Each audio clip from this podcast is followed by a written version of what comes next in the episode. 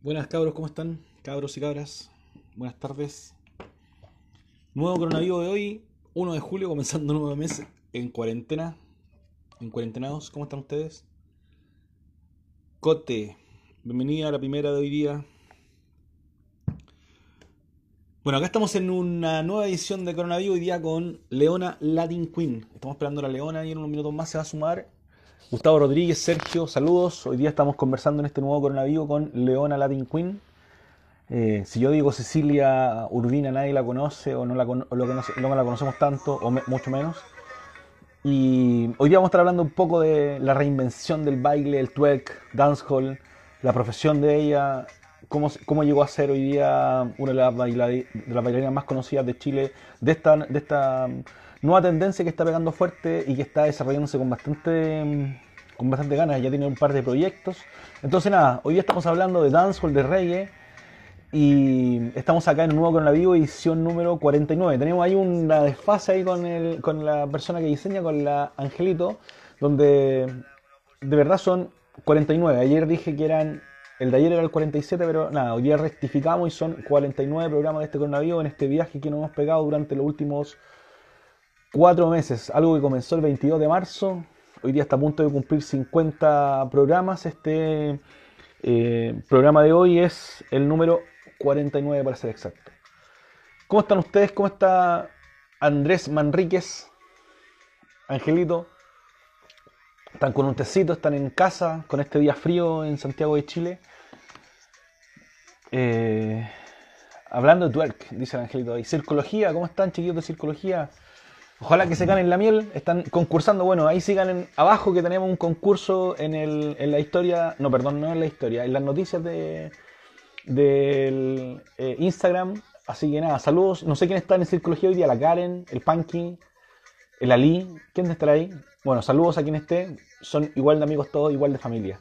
Puente Alto despertó. ¿Cómo están, chiquillos de Puente Alto? Despertó. Andrés Manrique, saludos ahí. Aguante para lo que viene. El Chalo. Saludos, Chalito. ¿Cómo está? ¿Cómo está ahí su gente, su familia nueva? Un abrazo, Chalo. Aquí estamos en un nuevo coronavirus. Esto es, eh, de fondo está sonando Digital Dread, un poquito de dancehall.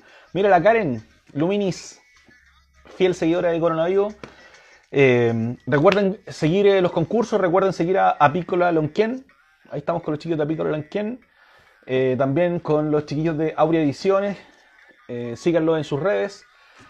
Y acá estamos esperando hoy día a la Leona, que es eh, la Leona Latin Queen, la Cecilia Urbina. Vamos a conversar un poquito de lo que es el dancehall, el baile, la reinvención, lo que ha hecho el GAM, el Leona Project, sobre el machismo, no sé, hay mucha, mucha información. Eh, me queda bien el fucsia, dicen por ahí. Sí, a mí me gusta, está bonito, bonito color. Mariela, saludos a los amigos que han concursado en el, en el, en el post que puse sobre Apícola Lonquien para que se lleven una miel. Eh, Christopher Lecaro, saludos. Joche se unió, saludos también. Eh, por ahí viene la Leona, nos acaban de decir, así que nada, sean todos bienvenidos, todas bienvenidas a esta nueva edición de Coronavirus, edición número 49. Linda tarde a todos. El pasito del PON estaba sonando por de, fondo Digital Red, los amigos de la casa, para recibir a la Leona Latin Queen que hace dancehall eh, y twerk, es profe. Así que Valericio, bienvenido Valericio que andaba cobrando unos cheques por ahí sube. Leona Latin Queen, sea bienvenida a esta nueva edición de Coronavirus, Negro Style, también saludos ahí a los músicos de Maipú. Estamos en una nueva edición. Bienvenida, te voy a mandar la invitación inmediatamente, Leona, para que ya comencemos esta conversación.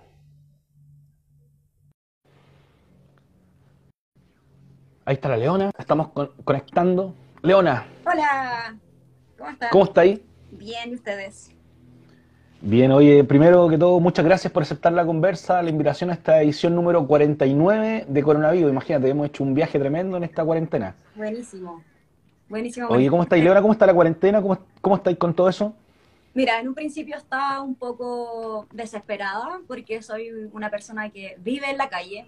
Desde que soy pequeña que me gusta estar en la calle, jugar a la pelota, estar trabajando. Yo doy clases en la calle y tomar eh, estar adentro en la casa ha sido como, oh, ya, hay que hacerlo, pero bueno, eh, es una época para una introspección, para ver cómo reinventamos el trabajo y bueno, hay que pasar esta etapa y sacar lo mejor que se pueda.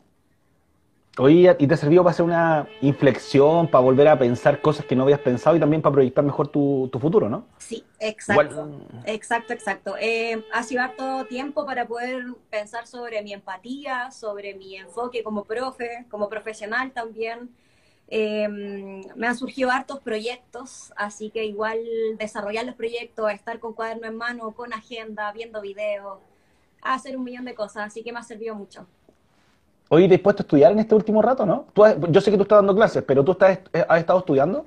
Eh, sí, mucho más sobre mi estilo, sobre el twerk, porque hago clases de dancehall y hago dancehall desde que tengo como 17 años más o menos, tengo 31.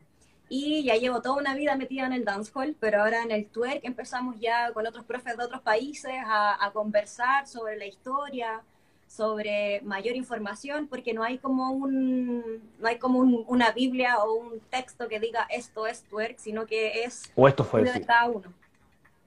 Oye, y dentro de eso, bueno, sacando la cuenta, entonces bailáis dancehall hace como 14 años. Más o menos. ¿sí?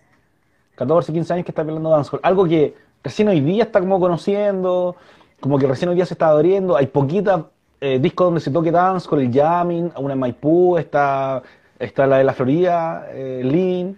Eh, hay poquitos lugares. Yo, bueno, yo soy amigo de los Digital Red, de dos ah, del Polo.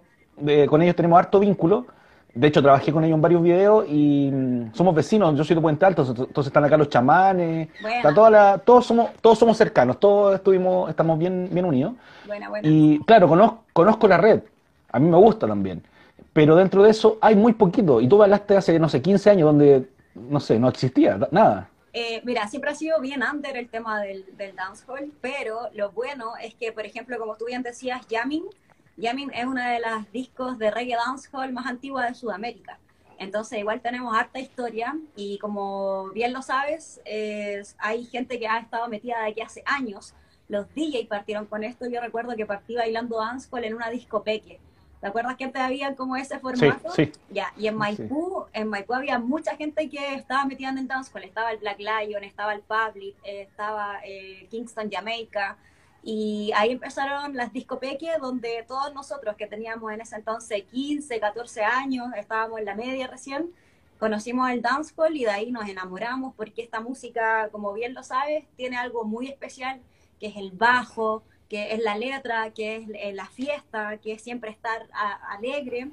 Y, antes que yo había muchas bailarinas que, que, yo veía. Por ejemplo, estaban las santitas, que las que bailaban antes con chamanes. Claro. Estaban las niñas de, de Valpo y de, de, Viña, que son la Chey Chey y la, y la Isquita, que ya lleva mucho tiempo bailando. Yo recuerdo que la Chey Chey fue la primera que vi que hacía head por ejemplo, que se paraba de cabeza y yo decía como, wow, años luz, voy a hacer eso, pero ya había muchas exponentes antes que yo que estaban bailando dancehall. Y han, y han salido también otros concursos, la fiesta, el festival Backshot, que se llama el Víctor Jara, y se, y se empezó a generar una mezcla también con todo eso. Bien llamativo también la, la música hoy día, porque es muy difícil diferenciarlo para los que no tenemos tanta oreja o no conocemos tanto el baile. Es muy difícil. ¿Cuáles son esos, esos matices que diferencian uno de otro? Eh, por ejemplo, la evolución del dancehall fue del reggae. Y la diferencia va con la instrumentación y que el dancehall tiene ya más sintetizadores electrónicos, ya se empiezan a hablar de bases instrumentales iguales para todos, por ejemplo, los rhythm, ¿ya? Eh, me tocó que cuando fui a Jamaica, los rhythm son las bases instrumentales, que por ejemplo está el Bam Bam Rhythm, que todo el mundo lo conoce, que es este tan tan tan tan tan tan tan, ya que ese incluso lo, lo ocupan hasta el reggaetón, pero mm, es increíble. Eh, eh, te iba a contar, cuando fui a Jamaica, hace como unos cuatro años atrás más o menos, me tocó estar en la plaza de Kingston, Jamaica, y nosotros nos quedamos, bueno, fui con otra profesora de acá, nosotros nos quedamos donde un productor musical, no teníamos idea que el dueño del hostal era un productor musical, nos llevó a una, a una fiesta que se estaba haciendo en plena plaza de Kingston, Jamaica, y salió Yellowman, empezaron a tocar los rhythm de dancehall en vivo con los instrumentos y fue como, wow, no puedo creer en lo que estoy, eh, lo que había soñado toda la vida, eh, tener la posibilidad de escuchar la música en vivo, no, no escucharla sobre, no sé, sobre un computador, sino que estén tocando el rhythm, fue como, wow, eso hizo que me enamorara más de la música y, y del valor que tiene, que detrás de toda la música están los DJs que son súper importantes, está la gente que baila, está esta cultura de la gente que sigue los pasos que estamos escuchando porque muchas veces son instruccionales y aquí una cultura enorme del dancehall. No, es gigante y es sumamente llamativo también todo lo que va pasando con eso. Dentro de eso tú tienes un proyecto que es Leona Project, que es bien potente. Yo te vi en un carnaval de la Casa Cultural La Cebra Ah, en Maipú. nada. Sí, te vi ahí también en un callejero. Yo, yo estaba tocando en ese carnaval con una organización y te vi también ahí. eh, Vi también el proyecto, la cantidad de, no sé, la, eh, de la Leona Project eh, Carnaval, creo que era ese, y era gigante. Eran Buenísimo. muchas chicas. ¿Cómo. ¿Cómo ha sido todo ese proceso también? Ese, ese lear- llevar ese Leona Project a diferentes lados y que todas estas chicas y chicos se animen a bailar en la calle, porque también es un tema de como de, de adentro de decir, ya, bailo en la calle, ¿qué me van a decir? ¿Qué va a pasar? Mira, pasó en un principio que yo partí dando clases en, en, en Jamrock, donde, bueno, es la isla ahora, y eh, hubo un problema y nosotros tuvimos que empezar a bailar en la calle porque estaban haciendo modificaciones en la disco. Entonces nos tomamos Plaza de Maipú y fue como ya, tenemos que seguir bailando. Recuerdo que estábamos trabajando para una expo. Las expos de dancehall, las pasa pasa, las organizo yo, que son como los encuentros nacionales de bailarines, donde todo el mundo se presenta, hay clases gratis. También nos organizábamos para estos em, carnavales que organizaba la Cebra. Entonces son, no sé, tres semanas de full entrenamiento y hacíamos presentaciones. Nosotras hacemos los vestuarios, tenía a todas mis alumnas pegando las plumas, las Wow. lentejuelas, pero así todo, y todo en la calle. Eh, es súper, eh, es súper entretenido el tema del proyecto y eh, darle la seguridad a la gente para que digan, no me importa si el resto me está mirando porque lo que estoy haciendo me encanta, me gusta y, y lo vamos a proyectar en la calle, vamos a estar todas bailando, vamos a estar todas transmitiendo una energía súper rica para que la demás gente también se motive a hacer lo que, lo que quiera. Y después, de, con el tiempo, nació el Leonas Project. Y el Leonas Project era, mm, eh, en un principio, solo en un principio, nos juntábamos muchas mujeres y la, también bailan hombres, pero ojo, que me pasa mucho que mm, la cultura jamaiquina tiene pasos de hombres y pasos de mujer, ¿ya? Y es súper estricta en ese sentido, pero igual se entiende que como el país está luchando todavía contra la, homo- la homofobia, contra la discriminación, eh, hay, hay personas que todavía siguen enseñando de esa forma, ya que hay pasos de hombre, pasos de mujer, y si hay un hombre que quiere bailar de forma femenina, es mal visto, y yo no lo enseño así, porque en realidad la danza es danza y es un lenguaje para todos. Y el tema del empoderamiento y todo no es como solo para las mujeres, sino que es Claro. para todo el mundo que quiera tomar las clases, súper inclusivo. Entonces partió este Leonas Project, donde lo que hacíamos era eh, estar organizando un show gigante que lo íbamos a hacer como intervención ur- urbana en diferentes partes de, de Santiago. Entonces, no sé, podríamos partir en, en el Cerro San Cristóbal y caminábamos y bailábamos en diferentes partes y terminábamos en, el, en Estación Central, por ejemplo.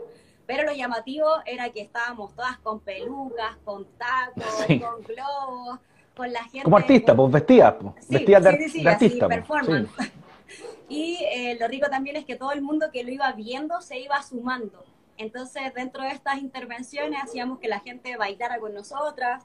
eh, los apoderados que van con nosotros también están siempre bailando con pancarta. Entonces, igual es algo súper entretenido. Y después, con el tiempo, empezamos a, a trabajar más sobre nosotras. No solamente era como que el proyecto era un grupo que se juntaba a hacer un show para bailarlo en la calle, sino que empezamos a conversar entre nosotras y empezamos a tener más comunicación, a conocernos más, empezamos a dar como estos espacios para conversar entre nosotras y nos dábamos cuenta que habíamos pasado entre nosotras cosas súper fuertes como mujeres. Y eh, recuerdo que un cumpleaños en el 2017, porque ahí fue que cambió el tema del proyecto, eh, yo conté sobre mi experiencia y por qué yo me había metido al dancehall como tan, tan, tan de, así con todo, porque me pasó que en un momento, eh, la, puta, yo tuve un embarazo, tuve una pérdida y todo, y en vez de, de refugiarme como en, en caer en una depresión, me metí a bailar, me metí a hacer deporte, en la vida sana, eh, en la vida muy hiperactiva. Y Claro, energía, que- pura, necesitaba energía. Sí, Hiciste el sí, cambio sí, y necesitaba energía más para avanzar. Sí, exacto. Entonces lo que me pasó después era que mm, empezamos a conversar con mis alumnas y empezaron a hablar cosas súper fuertes, como lo que le habían pasado ya en su infancia, que abusos, que violaciones, que, eh, que de verdad que quedé como impactada dándome cuenta que estaba frente a mujeres que realmente eran súper fuertes y resilientes y que habían tomado la vida de otra forma. Habían chicas incluso que me habían dicho como, chuta, yo traté de matarme hace dos meses atrás y al final decidí meterme a bailar y fue como, wow, eh, le tomáis el peso realmente a que eres una persona que guía, que motiva. Entonces, ¿por qué hacer solo clases donde vamos a bailar, sino que también podemos empezar a trabajar otro tipo de valores, otro tipo de cosas? Eh, Sí, pues, autoestima, autoestima, seguridad, entregar otro tipo de herramientas y también el tema de que, bueno, el, el dancehall es bien eh, llamativo como uno se mueve, el tuerco, todo esto, eh, le da una seguridad tremenda a la persona que baila, que se anima a bailar delante de otro. Exacto. Entonces, como te decía, empezamos a trabajar la seguridad de las chicas, que, que de alguna manera no les importara lo que dijera el resto. Eh, y de a poco, como te decía, no solo trabajábamos con hombres y con mujeres, sino que con la persona que quiera bailar. Empezamos también a incorporar a niñas más pequeñas, pero solamente las niñas más pequeñas, por ejemplo, tomaban las clases de dancehall, porque las de twerk igual hago que eh, bailen eh, otro tipo de ritmos, que no solamente sea como de cadera, sino que ya que se vea como una coreografía, porque el twerk igual yo lo siento que es como para que baile a una persona ya mayor, porque Más adulta. Sí, pero no por un tema de, de que uno sea como cerrada de mente, porque en realidad si uno ve en Brasil, ve que las niñas pequeñas bailan desde chica, mueven la cadera, que la samba, que twerkean desde chica, y eso no está mal visto, pero lamentablemente de alguna manera es como para resguardar a las pequeñas, porque yo no sé en qué entorno se van a poner a bailar. Entonces tampoco sé quiénes van a estar mirando a esa niña y lamentablemente si a nosotras nos dicen que bailamos para provocar a alguien, yo no quiero que piense o que le pase algo a una niña pequeña. Entonces por eso eh, como que resguardo el tema de- del twerk o el mover más la cadera a las más pequeñas y lo converso con las mamás para que también entiendan mi punto de vista. Claro, lo tenga súper claro. como, sí, y es como para resguardar el tema de, de su seguridad más que nada, no por un tema de baile, porque de verdad que yo le enseñaría a todo el mundo a mover la cadera porque no tiene nada de malo. Oye, Leona, con eso se me ocurren varias cosas. Primero, ¿cómo trabajáis el tema de los hombres? El tema de los hombres dentro de los que van a bailar y cómo lo vais conversando con ellos. Con su autoestima eh, y, con, y con el tema del machismo también imperante. O sea, si uno baila es maricón o si uno baila eh, afeminado o si usa, no sé, es súper complejo también eso porque hay una mm, sociedad que te tira para abajo. O sea, Sí. los locos no bailan. Sí. Bailan las locas, ¿cachai? Las locas provocan, los locos no. Tiene todo un tema ahí bien particular. ¿Cómo lo manejáis eso con la gente que llega a bailar o a pedirte? Mira, eh, por lo general los hombres que llegan, eh, me han llegado varios hombres que entienden más o menos como mis clases que son enfocadas en mover la cadera, ¿ya? Entonces un hombre, por ejemplo, que quiere aprender a bailar dancehall y me dice, Leo, pero yo quiero aprender como eh, lo de fiesta, que el Batman style, que es como más pistola y cosas así, yo le recomiendo a otro profesor. Le digo, ¿sabes qué? Este profe es experto, así que te puede ayudar más que yo. Hay hombres que quieren mover la cadera, hay hombres que están descubriendo su sexualidad, hay hombres que se están aceptando y eh, yo les doy y siempre le he dado todo mi apoyo, todo. Y es como, ¿por qué yo te voy a negar que tú bailes y que sientas lo que yo siento al bailar? Porque cuando yo muevo la cadera, me siento fuerte, me siento poderosa, me siento energética y de verdad que me encanta. Entonces, ¿quién soy yo para decirle a un hombre, eh, no, no bailes así porque Tú una no. cultura dice que no o porque una sociedad dice que no? Entonces yo soy como la, pre- no, la que los impulsa, dale. Vamos, vamos, súmanse. Si hay presentaciones, los pongo al centro. Si, eh, no sé, tengo que hacer un calentamiento, le pregunto si está dispuesto a bailar adelante con las chicas para empezar a darle más seguridad. Y en realidad también eh, el tema de clases es súper importante, el ambiente de clases. Me pasa que mm, nosotros trabajamos mucho el tema de los valores como mujer entonces, y como ser humano en realidad. Y lamentablemente nosotras como mujeres tenemos varias cosas que hay que arraigar, como por ejemplo la competencia, la envidia, hablar mal de la otra, en realidad es perder el tiempo en un tercero y ¿por qué no ocupo esa energía en enfocarme y hacer mis cosas? en subir, en avanzar. Mm, Exacto, me va a ir mejor en la vida. ¿Y, cómo, y disculpa, ¿cómo trabajas ahí eh, con el...? Porque el machismo no viene solo del hombre, es una cosa que nos tenemos, que tenemos en términos sociales, las mujeres también, eh, súper ofensivas con las que bailan, eh, las tratan muy mal, no voy a repetir ahora las palabras, pero las tratan muy mal, en la misma relación que hacía con los hombres. O sea, hay hombres que tratan muy mal a los hombres que bailan y mujeres igual. Y en el caso que la mujer, no sé, hace twerk, hay otra, una cantidad de mujeres que mira cómo se pone, mira cómo se saca la ropa, mira. Y es súper duro también la crítica desde ahí. ¿Cómo trabajas también eso, como el machismo dentro del, dentro del tema de las mujeres, de la, de la femenina? Nosotros lo conversamos en clases. Por ejemplo, em, todas las niñas saben que cada una tiene un proceso diferente, ¿ya? Entonces me ha pasado hartas veces que, por ejemplo, llegan niñas y es como, no me atrevo a bailar porque todas son muy buenas. Entonces converso con ella personalmente o por Instagram cuando me, cuando me hablan y les digo, ya bella, eh, de partida, ¿por qué tú llegas a, una, a un lugar con ganas de aprender, pero lo primero que haces es empezar a compararte con la otra? ¿Ya? Primero, hay chicas que llevan cuatro años, dos años entrenando todos los días ¿Y por qué yo voy a comparar mi proceso que recién está partiendo con alguien que lleva más tiempo y no sé los sacrificios que ha hecho de por medio? Ah, Leo, ¿sabéis que no lo había visto de esa forma? Ya, bacán, dimos el primer paso. Llega a clase, entiende la mecánica. El tema de hablar mal entre mujeres es súper complicado trabajar. Súper, súper, súper complicado. Las chicas que ya están en clase y, no sé, debo tener 300 alumnas activas más o menos y las chicas que van a clase ya entienden esto porque lo trabajamos, ¿ya? Pero cuando llega la niña nueva, por ejemplo, y ve que hay y no sabe, y no sabe. y llega alguien y ve a todas las que destacan, por ejemplo. Entonces, ¿qué pasa? Yo las veo, porque como yo doy clase y veo a todo el mundo, estoy mirando, mirando a la otra de pie a cabeza, como que se siente como ese, como que emana una energía diferente a la que hay en clase. Entonces después me acerco y converso con ella o simplemente hablo como general a la, a la clase.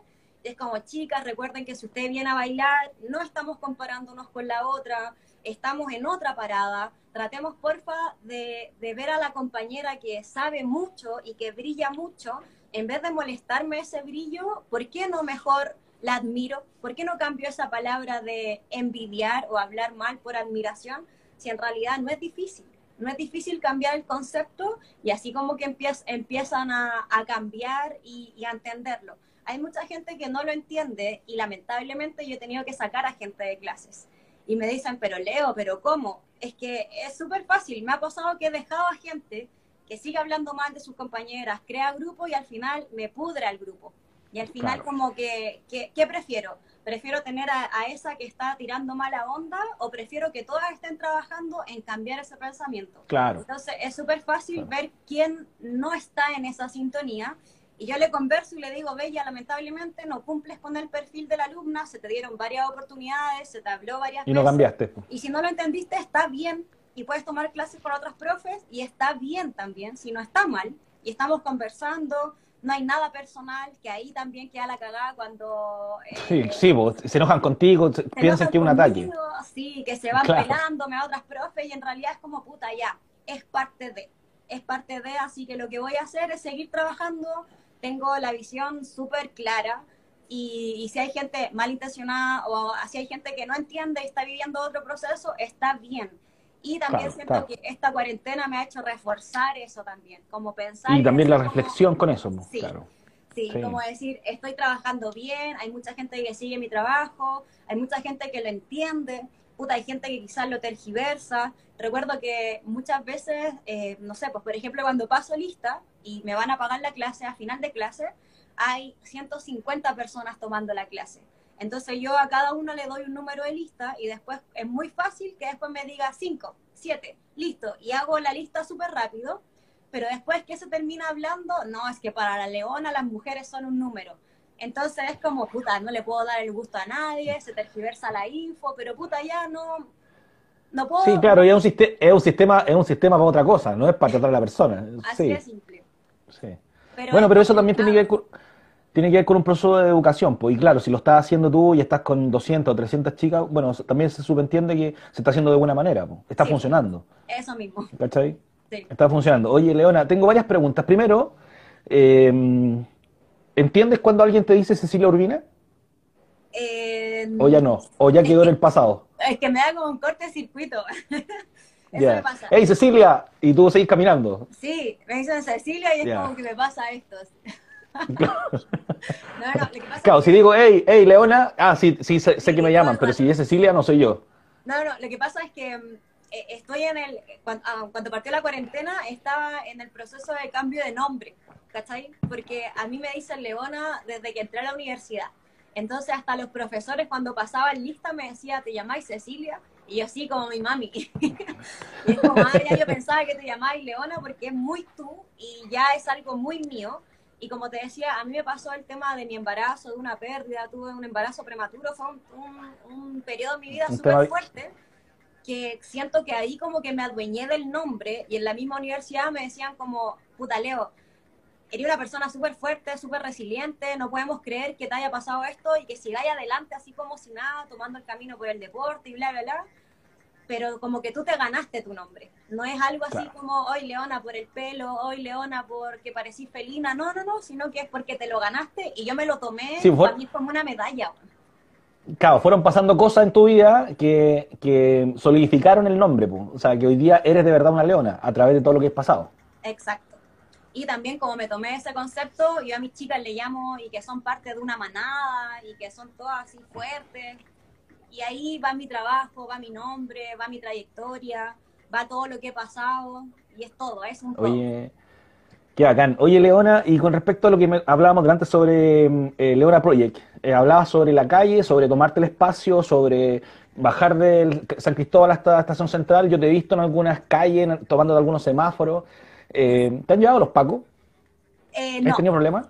no, no, no, nunca. Pero sí he tenido que hablar con los carabineros porque mm, imagínate, vamos pasando por fuera de la moneda y vengo atrás con una turba de mujeres, todas haciendo ruido, todas bailando, todas moviendo la cadera en el semáforo. Entonces al final como que el deber de, de los pacos que están cerca, por ejemplo, de moneda, es preguntar qué es lo que pasa para informarle al otro paco y al otro paco que no es un disturbio o no es una, no es, no sé, una marcha o algo así, no, sino que simplemente estamos bailando y estamos de pasada. No es que nos quedemos en un lugar estático, sino que caminamos. Pero nunca hemos tenido problemas. Eso sí, que nos metimos de forma muy ilegal al Costanera. Porque el Costanera es privado, pues no es público, no es como que, oh, no, yo estoy aquí haciendo mi trabajo. Claro. Entonces recuerdo que entramos todos, pero esa fue una intervención que no andábamos con ropa todos iguales, sino que era una Ah. intervención con mochila, gente de, con lentes. Bien calleja, bien callejera, bien Sí, callejera. Eso mismo. Entonces pusimos la música y ya poner la música en el, en el último piso, en el de abajo, eh, y que todo el mundo del Costanera estuviera mirando, se paró todo y nosotros bailando, haciendo la media fiesta, el guardia quería puro apagar la música y la gente que está encargada de la música es como, sorry, si son dos minutos, ya, ya, sí, ningún problema, y al final listo. Bailamos y listo. Y en el metro, en el metro que tampoco se puede bailar, obviamente, pero nosotros igual ponemos el parlante adentro, nos ponemos a bailar y, y de ahí nos vamos, pero es una parte del trayecto. Oye, oye, Leone, con eso, bueno, eh, uno cuando hace intervención callejera pasan cosas con el entorno. Primero el entorno te queda mirando, te graba, saca el teléfono, se asombran, otros ven la cantidad. ¿Cómo es esa sensación también de hacer esta cosa? Ya, aquí bailamos, sí, aquí está, listo, estamos. Y poner la música, bailar los dos, los cinco minutos, hacer el clip. ¿Qué pasa en ese rato con la gente, con el público, con el entorno que se te va cruzando? Mira, es súper adrenalínico, súper, súper, súper, porque mm, de partida yo estoy llevando a 80 personas a bailar, entonces toda la responsabilidad cabe en mí. Y es como, ya Claro. chicas, ahora la música, posición, todas bailando, eh, es súper rico. Bueno, igual yo le explico a la niña, a las niñas, les digo, chicas, no sabemos la recepción del público, no la sabemos, porque vamos y, y bailamos, ¿no? ¿Ah? Mucha gente se pone a grabar, mucha gente pregunta eh, de dónde somos, por las intervenciones también, mucha gente se, se suma a las clases después, porque es como, wow, yo también quiero bailar en la calle, y ojo, que no cuesta nada, no cuesta nada sacar a la gente de, de su rutina y decir, vamos a hacer un show en Plaza de Armas, yo nunca he bailado, eh, yo nunca he hecho un traje, yo nunca he pegado una lentejuela, nunca me he Nunca me he pintado. Eso claro, nunca maquillado. Entonces, sí, y las niñas entre ellas, como nosotras te ayudamos, antes de, de, las presentaciones estamos como, no sé, como una hora o dos horas antes, nos juntamos temprano, todas vistiéndose, que peinándose, que la acompaña la mamá o la hermana. Se ven todas tan bonitas y no es necesario, no sé, tener un teatro, porque igual, ojo, que el arte que nosotros llevamos es a la calle y para todos. No es como un teatro que la gente está viendo una obra o está viendo una presentación, tiene que pagar la entrada y ahí quedó no, esto es como vamos a derrochar arte, vamos a derrochar alegría. También les explico a las niñas que eh, es como una prueba de fuego el tema de mover la cadera en, el, en la calle, porque no todos lo van a recepcionar bien. Hay gente que hemos pasado y es como, pero tápense, y es como, pero el cuerpo humano no tiene nada de malo y estamos bailando. Hay 35 grados de calor y es obvio que voy a estar bailando con claro. un feto y un short y, y véanlo de esa forma como que sáquense ese morbo que tiene todo el mundo de la cabeza, que yo también siempre se lo he explicado a mis alumnas. Les decía, chicas, mi mamá hace y hacía aeróbica, aerobox, la veía en las competencias, la veía vestida con short y peto. Ella daba sus clases con short y peto y para mí eso era normal. Cuando entré a la U iba y, y hacía deportes con short y peto, igual era como como raro para oye, otras personas. Sí, como que. Qué transgresora, qué transgresora, que, sí, oye, que definida, que, que buena para mostrarse. exhibicionista. claro, qué buena para mostrarse, claro. Entonces, después, eh, después le digo lo mismo a las chicas, es como, ¿por qué? ¿Por qué? Porque quizás no te sientes cómoda con tu cuerpo, vas a bailar una clase que vas a quedar toda mojada hasta los calcetines y vaya a bailar con una calza larga y con una polera que te llega a la rodilla. Después vas entendiendo que si quieres bailar twerk, por ejemplo, si bailas con un short pequeño, que es de lycra, que se adhiere a tu glúteo para que se mueva más, es funcional. Nuestra ropa es funcional. En ningún momento claro. yo estoy dando una clase para decir, oh, voy a calentar a todos los que están viéndome. Es como, no, no, ¿por qué no se cambian ese pensamiento morboso y machista que tienen? Que ojo, que lo tienen mujeres y hombres. Claro. Sí. Oye, Leona, bueno, hay harta gente preguntando, un amigo ahí hacía una mención sobre ser honesto con el escenario que estamos pisando. Eso es bien llamativo, lo decía otra, otra vez un amigo, eh, un amigo que entrevistamos esta semana, que es un mimo de Valparaíso, el Tuga, y decía que, bueno, le, que la calle es el lugar más honesto también, para dos cosas. Primero, para que la gente te vea, porque se, te ve el que cree que eres bueno, el que le gusta lo que estás haciendo, y también en términos monetarios, es honesto, es el, es el, la, el público es el que te juzga. Exacto. Bueno, te voy a dar 100 pesos porque lo, o 500 o 1000 o, o, lo máximo que tengo y la calle se transforma en una cosa bien democrática. Es eh, porque porque el que puede está. Sí, eso mismo. El que puede estar. Oye, oye Leona, hay hartas cosas. Ya llevamos, mira, yo te había pedido media hora, vamos a pasarnos un poquito porque ya llevamos media hora, así. no había visto ya. oye, bueno, te voy a contar primero. Este es mi programa número 49. Bueno. Eh, esto es Coronavirus tengo más invitados de la semana, el viernes también tengo invitados para que sigan la cuenta, arroba Emilio el Mago. El martes voy a estar con, el martes estoy con el percusionista de los auténticos decadentes. Bueno. Entonces ahí, ahí estamos ahí, el miércoles estoy con el Nacho Pop. Y así, la cosa se ha ido sumando, sumando, sumando, así que sigan el coronavirus. Saludos a los chiquillos de Dance Mira, el Dofimanis que acaba de conectarse por ahí. Sí, los digitales. Ahí somos vecinos, estamos como a dos cuadras de distancia nosotros en, bueno. en, la, en, la, el, en, la, calle. Oye, dentro de eso, ¿cómo te has, tú te has reinventado en los bailes? Eh, es bien complejo también eso, en términos de la dificultad de cada uno de los bailes, la similitud de cada uno de los bailes. Sí. Y cómo te, ¿Cómo te has ido tú reinventando durante, los, durante el último rato? Sobre todo que tus redes hoy día están bien manejadas, que tienes una muy bonita fotografía, que has hecho un muy bonito trabajo desde ahí. ¿Y cómo has hecho ese, esa reinvención, esa búsqueda también de cosas que te sigan gustando y que las, después las puedas seguir entregando? Mira, como te decía, partí con el Dance School y después viajé a México. Fui a, fui a hacer Leonas Project a México, que también para mí fue como, wow, onda mi trabajo. Claro. Y, y, y, es bueno, yo creo, porque la gente me llama, me busca, me sigue. Y creciste, po. Y, y es un paso, es un paso. Es un paso gigante. Hice el Leonas claro. Project en México y en México me di cuenta que estaba explotando el twerk. Y llegué después de México y dije, ya, voy a abrir un curso de twerk, lo vamos a hacer en el GAM, mucha gente se motivó, pero no tanta como ahora, que ahora de verdad que explotó el tema del twerk.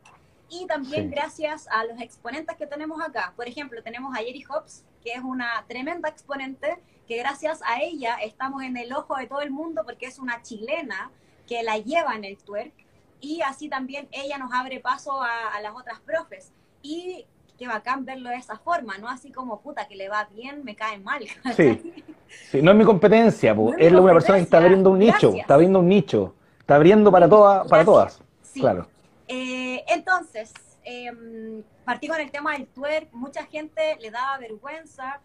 Empezamos también con el proyecto. Em, recuerdo que fue tanto el, como la explosión de este concepto del Leonas Project que empezó la tele a buscarme, ¿cachai? Y no sé, pues estuvimos en el matinal del 13, del 9 y nos entrevistaban y no sé, pues en un momento estuvo la María José Quintanilla bailando con nosotras en la calle y ella se dio cuenta del proceso y decía como chiquillas, acá no importa el cuerpo que nosotras tengamos porque hay muchas danzas que lamentablemente son como tienes que tener un cuerpo para esto porque la técnica, se, porque perdón, tu cuerpo se tiene que adaptar a la técnica. Por ejemplo, ballet. Yo no tengo los huesos ni la articulación para ahora grande para tomar ballet, entonces lamentablemente no lo podría hacer. Pero sí hay otras. Claro, no tiene la construcción de niña tiene que ser de niño el avance, porque tiene que ser construido. Exacto, pero las danzas urbanas tienen esto rico que es diferente, porque todo el mundo puede bailar, pero no todo el mundo lo dice siempre. Entonces, por ejemplo, yo siempre en mis redes sociales estoy como, no necesitas conocimientos previos, no necesitas un cuerpo específico. En mis clases también hablo sobre los cánones de belleza. Por ejemplo, cuando fui a Jamaica, nadie me pescaba, nadie, porque yo era demasiado flaca y, no tengo las curvas que tienen las jamaiquinas. ¿Por qué? Porque veo que en Jamaica la que tiene más cuerpo, la que tiene más curva es la que la lleva y es como que bacán darme cuenta que en otra cultura es diferente y yo también me quiero traer eso a mi país. Entonces lo que yo hago siempre, que creo que igual me ha funcionado mucho, es que no, no, no trato de copiar algo. Por ejemplo, en el dancehall hay muchas cosas que me gustan y hay muchas cosas que no me representan. Entonces, ¿qué es lo que hago yo? Yo hago un sincretismo cultural. Entonces, tomo la cultura A, la de Jamaica, tomo mi cultura chilena y hago una cultura C sacando lo mejor de ambas y que hago un sincretismo. Y listo, respeto ambas culturas, yo explico cómo es Jamaica tal cual, pero le digo a las chicas que tienen la posibilidad también de, de criticar o de decir qué es lo que quieren y lo que no, porque no soy nadie para obligarla a decir, sigan mi pensamiento, sigan esta cultura, sigan esto. Y eh, ya, pues en clase, por ejemplo, conversamos harto del tema de los cuerpos. Eh, la gente se empezó a dar cuenta que yo cambié mi pensamiento porque, ojo, ojo, ojo, yo tenía una evolución súper grande, súper grande, porque cuando partí dando clases, sí era muy estricta, eh, sí era muy culia, sorry por la palabra, era muy pesada con mis alumnas. Pesada. Sí. Muy rígida. Sí. Porque, porque, pero eso pasa porque venía de la academia, pues venía de ser profe de educación física también. Sí, sí, venía como con otro concepto. Pero, pero era estricta en el sentido de que quería que todo el mundo lo hiciera bien, ¿ya? Y que entrenara para lograr eso, pero después también me di cuenta y dije, puta, la gente viene acá a pasarlo bien. Viene como recreación y yo quizás quiero que sea la mejor bailarina. Que sea, top entonces, que bajar un poquito, bajé un poquito. Sí, y como que corte circuito. Después, no sé, varias alumnas como que, mm, eh, puta, la Leo no me pesca, porque, no sé, pues imagínate en la Plaza Maipú eran 100 alumnas diarias. Entonces es como que después escucho a mis alumnas, como que me trato de, de, cuestionar, de ser más empática. Empecé a trabajar mucho mi empatía, porque de verdad que era muy exigente, era muy pesada, en algún momento también, antes del proyecto, tuve otro proyecto que era de chicas que íbamos a bailar la disco dancehall, por ejemplo. Entonces yo sí elegía a las que, las que sí bailaban bien, sí elegía a las que tenían un cuerpo para ese escenario, porque igual también yo pensaba y decía, ¿qué pasa si yo le digo a alguien que vamos a ir todas vestidas iguales, todas con un short, un peto, y esa persona se siente incómoda con esa ropa? Entonces, ¿qué decía? En vez de pasar por esa situación, voy a elegir a estas con las que sí puedo. Armabais tú armabais directamente el grupito. Sí, pero después también me daba cuenta que pasaba a llevar a la gente que llevaba quizás más años que las otras, pero se entendían que eran diferentes escenarios, pero también para mí era un cortocircuito y era como. No, claro, porque había, tal vez algunas se habían esforzado mucho más que la otra. Exacto. y no iban. Y yo, y yo decía, oye, ¿por qué no me lleváis? Como si yo me saco la cresta en esto y no me lleváis. ¿Qué pasa?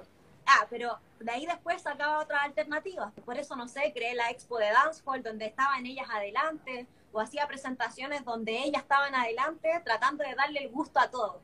Entonces me pasaba que en mi cabeza, sí, súper, súper complicado. Está loca, me ha servido mucho. Ahora en esta cuarentena lo mismo, como decir, voy a dar clases y, por ejemplo, me puse en el lugar de todo el mundo. Dije, partió la cuarentena, hay mucha gente que despidieron, hay muchísima gente que está estresada el doble que yo, porque quizás yo estoy estresada porque estoy encerrada, pero esa persona está encerrada porque no tiene plata.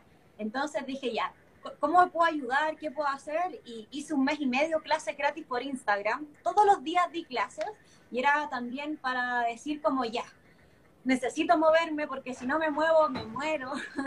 Claro. Eh, voy a empezar a hacer y ayudar y aportar a la gente. Entonces empezar a dar clases, después bajaba el en vivo, editaba el video, no sé, estaba cuatro horas editando los tutoriales para que la gente que no le pudo ver estén arriba. Todos los videos están en el Instagram TV. Y después dije como, chucha, llevo un mes y medio y todo para la gente y yo no he trabajado. Empecé a hacer, no sé, con aporte voluntario y fue como, ya, pero ahora voy a empezar a ponerme yo las pilas y trabajar, ver cómo me va con las clases online y todo y ha sido sorprendente porque de partida el haber hecho un mes y medio clase gratis, la gente se dio cuenta cómo enseño. Y yo siempre he dicho, yo entre ser bailarina y profe, mi pasión es ser profesora. Yo, yo me mm, madrugo viendo estrategias para que la gente aprenda, se sienta bien, se sienta segura.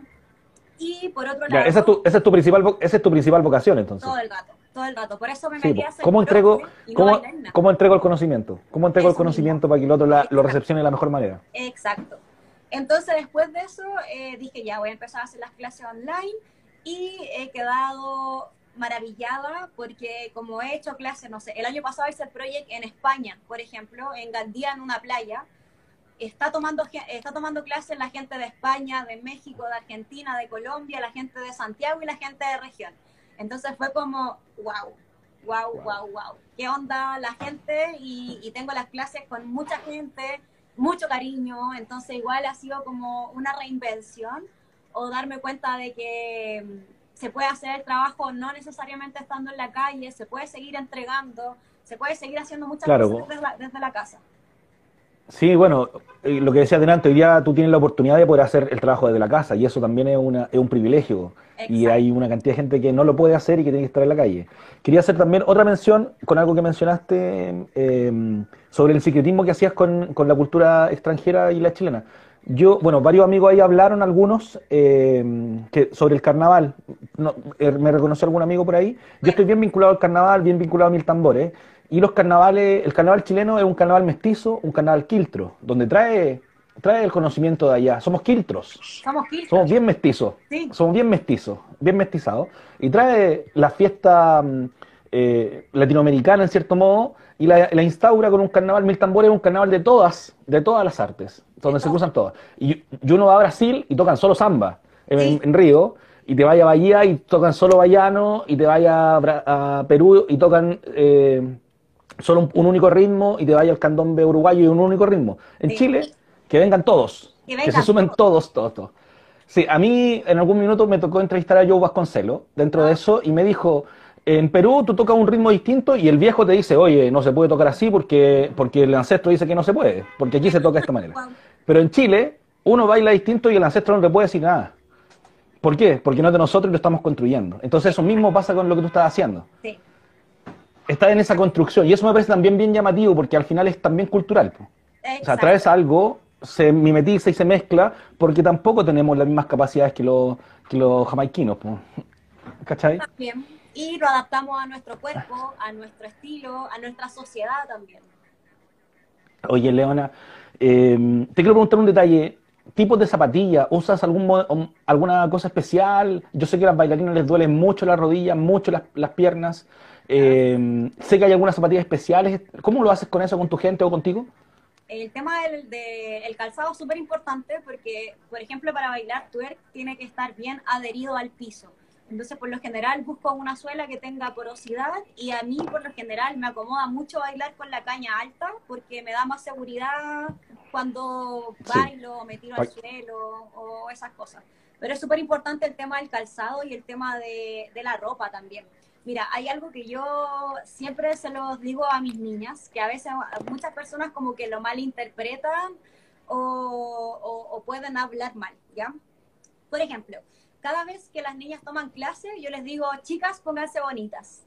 Si quieren maquillarse, háganlo. Si quieren ponerse color, háganlo, porque eso les da mucha alegría a su día a día. Y las niñas lo empezaron a tomar. Y es como que rico, yo cuando bailo me produzco. Yo cuando bailo me hago un peinado específico, me hago un, no sé, me, maquillo, que la boca, bla, bla, bla. Y algunas personas lo toman mal. Como que, oye, te estás maquillando mucho. Oye, es que en realidad la gente culiada para darle en el gusto. Sorry que diga eso.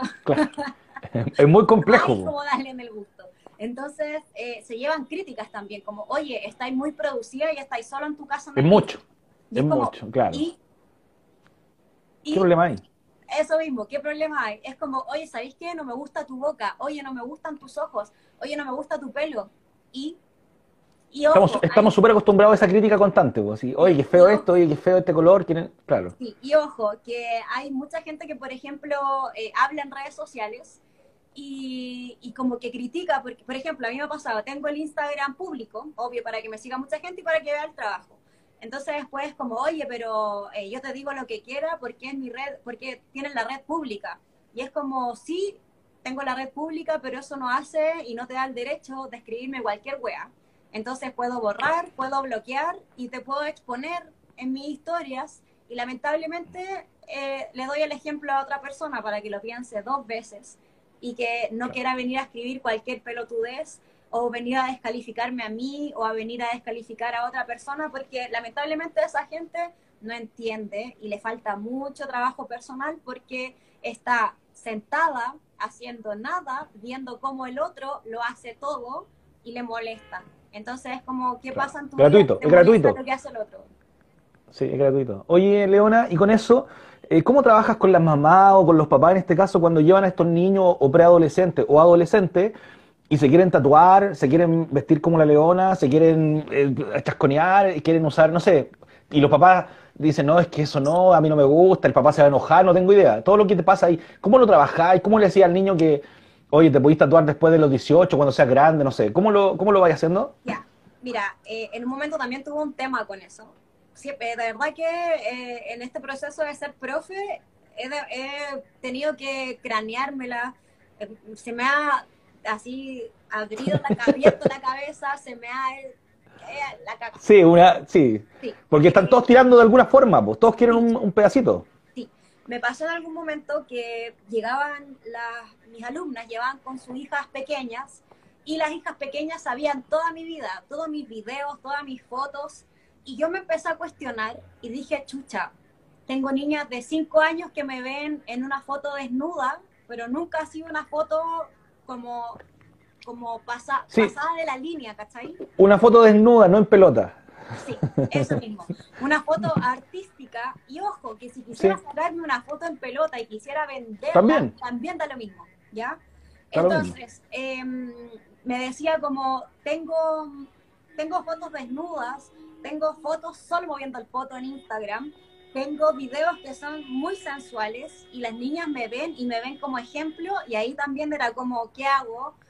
Cambio mi personaje, eh, puta, pero yo soy así, a mí me nacen estas cosas. Eh, Entonces después, eh, cacha, una, algo muy, muy, como que me llegó en un momento, nada que ver. Prendí la tele, nunca prendo la tele, o creo que el computador, y Nicki Minaj dice, yo no soy mamá y yo no tengo por qué hacerme cargo de criar a sus hijos. Pero lo dijo así como, yo no... No estoy ni ahí, jódanse, jódanse. pero me hizo sentido, pero no por ese lado así como jódanse, sino que sí. Eh, al final cuando hablaba con los apoderados, eh, les decía, mira, primero yo doy clases, yo soy súper ética con, con, las edades y, y tengo como súper estructurado quién puede hacer dancehall, quién twerk, cuando veo que son muy pequeñas, no me enfoco tanto en la cadera o en la canción, porque ojo, que las canciones muchas veces dicen, eh, te relatan un acto sexual. Entonces, ¿qué pasa si yo, profe, estoy haciendo una canción para niñas que son muy pequeñas y en la canción dice, me tocas esto, siento esto, me mojo aquí? Entonces, de verdad que trato de tener mucha ética en ese sentido, pero es una ética para mí, para yo sentirme bien, ¿ya? Entonces, eh, espérate, ¿qué estábamos hablando? Lo de... Ah, yo te preguntaba ah, sobre cómo manejaba...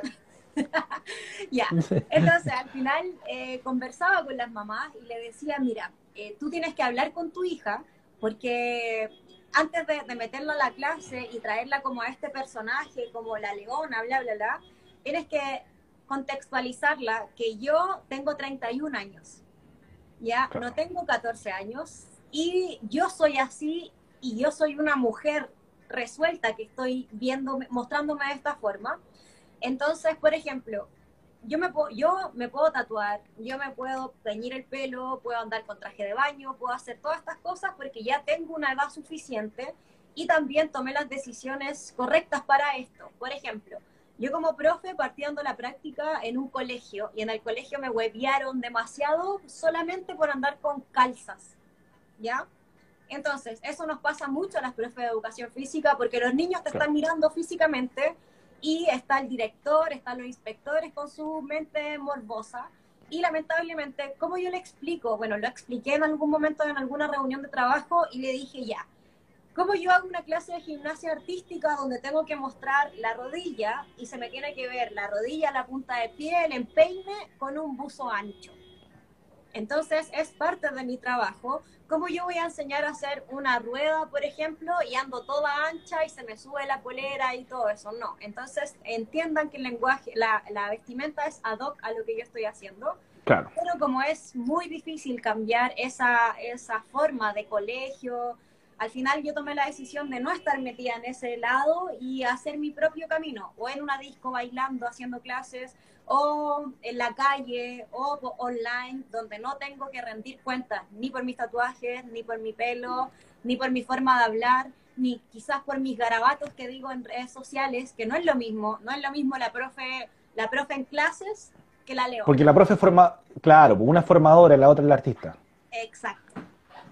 Oye, Leona, Estamos listos con la hora. Eh, te pido que te despidas de, la, de, de la gente. De verdad estoy súper agradecido por el tiempo que nos diste para conversar en este nuevo coronavirus. Así que nada, pues hagamos la última despedida porque si no se nos va a cortar el live, por eso. Ah, ya. Que nos quedan como cinco minutitos, así que para que hagamos la última despedida, habían mucha gente ahí comentando. Para ya hagan la última, repasa tú ahí la despedida de todos los amigos y las amigas. Oye, sí, lo otro también invitarlos. ¿Quién, ¿Quién, me dijiste que va a estar en, en el otro en vivo? Coronavirus viene, el martes viene el, en arroba Emilio el Mago, el martes estamos con eh, el percusionista El Auténtico Decadente y el miércoles estamos con Nacho Pop, que siempre sale ahí en la tele, fuimos compañeros de la universidad, así que vamos a estar eh, con él conversando. Y una cantidad de entrevistados que vienen para adelante en arroba Emilio el Mago y para que se sumen, eh, para que compartamos las redes. nada, pues eso, Leona, tírate ahí la última buena onda para los amigos. Muchas gracias por la invitación. a la gente que está aquí, me está diciendo gracias por la auténtica, linda chicas, chicos y todo el mundo, hagan lo que a ustedes les nace, no se, no le pongan freno a lo que les vayan haciendo, no porque alguien te critique vas a dejar de hacer lo que amas, no, eso te tiene que dar más fuerza para seguir adelante, no hay que demostrarle nada a nadie, solamente hay que tratar de hacer lo que uno ama, tratando de no pasar a llevar al resto, tratar de conversar también, porque muchas veces la gente no conversa, se tergiversan las cosas, se agrandan, y también si ya no es tu responsabilidad, deja eso de lado, pasa la página y pásalo bien. Más ahora en cuarentena que la gente, desde que pasó el estallido social, está demasiado buena para andar criticando, de andar exigiendo. No, no se sientan con la responsabilidad de nadie porque nadie de esas personas está ayudándote en tu día a día. Así que no es necesario sentir responsabilidad con gente que no está en tu, en tu vida y eso. Sean felices, bailen la vida y pásenlo acá. Hacemos. Oye, Leona, solo cerrando, te vi muy activa en las redes sociales con el tema de em, la revuelta social. Sí. ¿Qué te pasó con todo eso? Yo sé que estuviste para el 8M bailando, estuviste ahí con una cantidad de gente también en el 8M. Solo para cerrar, porque nos queda, solo, solo para cerrar, ¿cómo fue todo ese, ese tema interno? ¿Qué te pasó en ese rato? Me pasó que yo estaba en México, estaba en Cancún celebrando mi cumpleaños cuando pasó todo esto del estallido social y mi cumpleaños se me fue a la mierda porque no podía creer lo que estaba pasando en Chile. Estáis loca, sí, claro. Entonces sí, decía como toque de queda y me mandaban fotos del GAM. Yo vivo en el GAM, tengo a mi mejor amiga que vive al frente y yo todos los días estoy ahí, todos los días Trabajando, ahí, claro. ando en bici y no lo podía creer lo que estaba pasando. Eh, después cuando llegué acá a Santiago fue un shock ver tanta gente, eh, las calles para la cagada, todo quemándose, fue súper traumante. Y para el día 8 AM eh, fue algo súper eh, gratificante porque dije, cabras, voy a hacer una clase gratis para todo el mundo, vaya, páselo bien y vamos a estar bailando twerk. ¿Y qué quiere decir eso? Que estamos liberándonos, estamos viendo Vamos, el cuerpo, vamos. vamos, estamos viendo el cuerpo no con morbo, no estamos provocando a nadie porque estamos bailando entre puras mujeres y eh, fue, no sé cuánta gente tomó esa clase, pero estaba lleno, Lleno, repleto. Vi imágenes, yo no fui, pero vi, vi alguna imagen y era mucha gente. muchísima gente. Lo, lo otro también es que mucha gente también estaba dando clases al lado mío, había mucha gente, había un ambiente súper rico entre mujeres, dimos la clase, una energía pero única, única, cuando se juntan todas a bailar, entienden Claro. lo de la buena onda y todo. Puro poder, puro poder. Puro poder, puro poder. Después de eso eh, tenía un compromiso, así que me vine a mi casa, subí el video y estallaron las redes sociales, todo el mundo contento. Así como eh, Leo nunca había tomado una clase, menos me iba a atrever a bailar en la calle. Entonces, eh, el tema del empoderamiento siento que es una cosa a atreverse. Y el empoderamiento tampoco es solo para el género femenino, sino que estamos para trabajar con todo el mundo. Ojo, Claro. hay mucha gente que me dice como, no, Leo, tú feminista, bla, bla, bla. Yo trato de no estar metida en ningún concepto ni movimiento, porque hay muchas cosas que no me representan, porque yo soy una persona muy crítica. Por eso no soy 100% dancehall, 100% esto, 100% no, porque yo tomo lo que encuentro bueno y lo hago parte de mi vida. Y también por ese lado recibo muchas críticas de por qué fuiste a bailar, por qué andabas con el pelo morado, por qué fuiste Claro, loco. Y es como, pero- eh, no era el Día de la Mujer, yo soy mujer. Ya, y como les No me jodan, por favor, no me- no me jodan. gusto a nadie.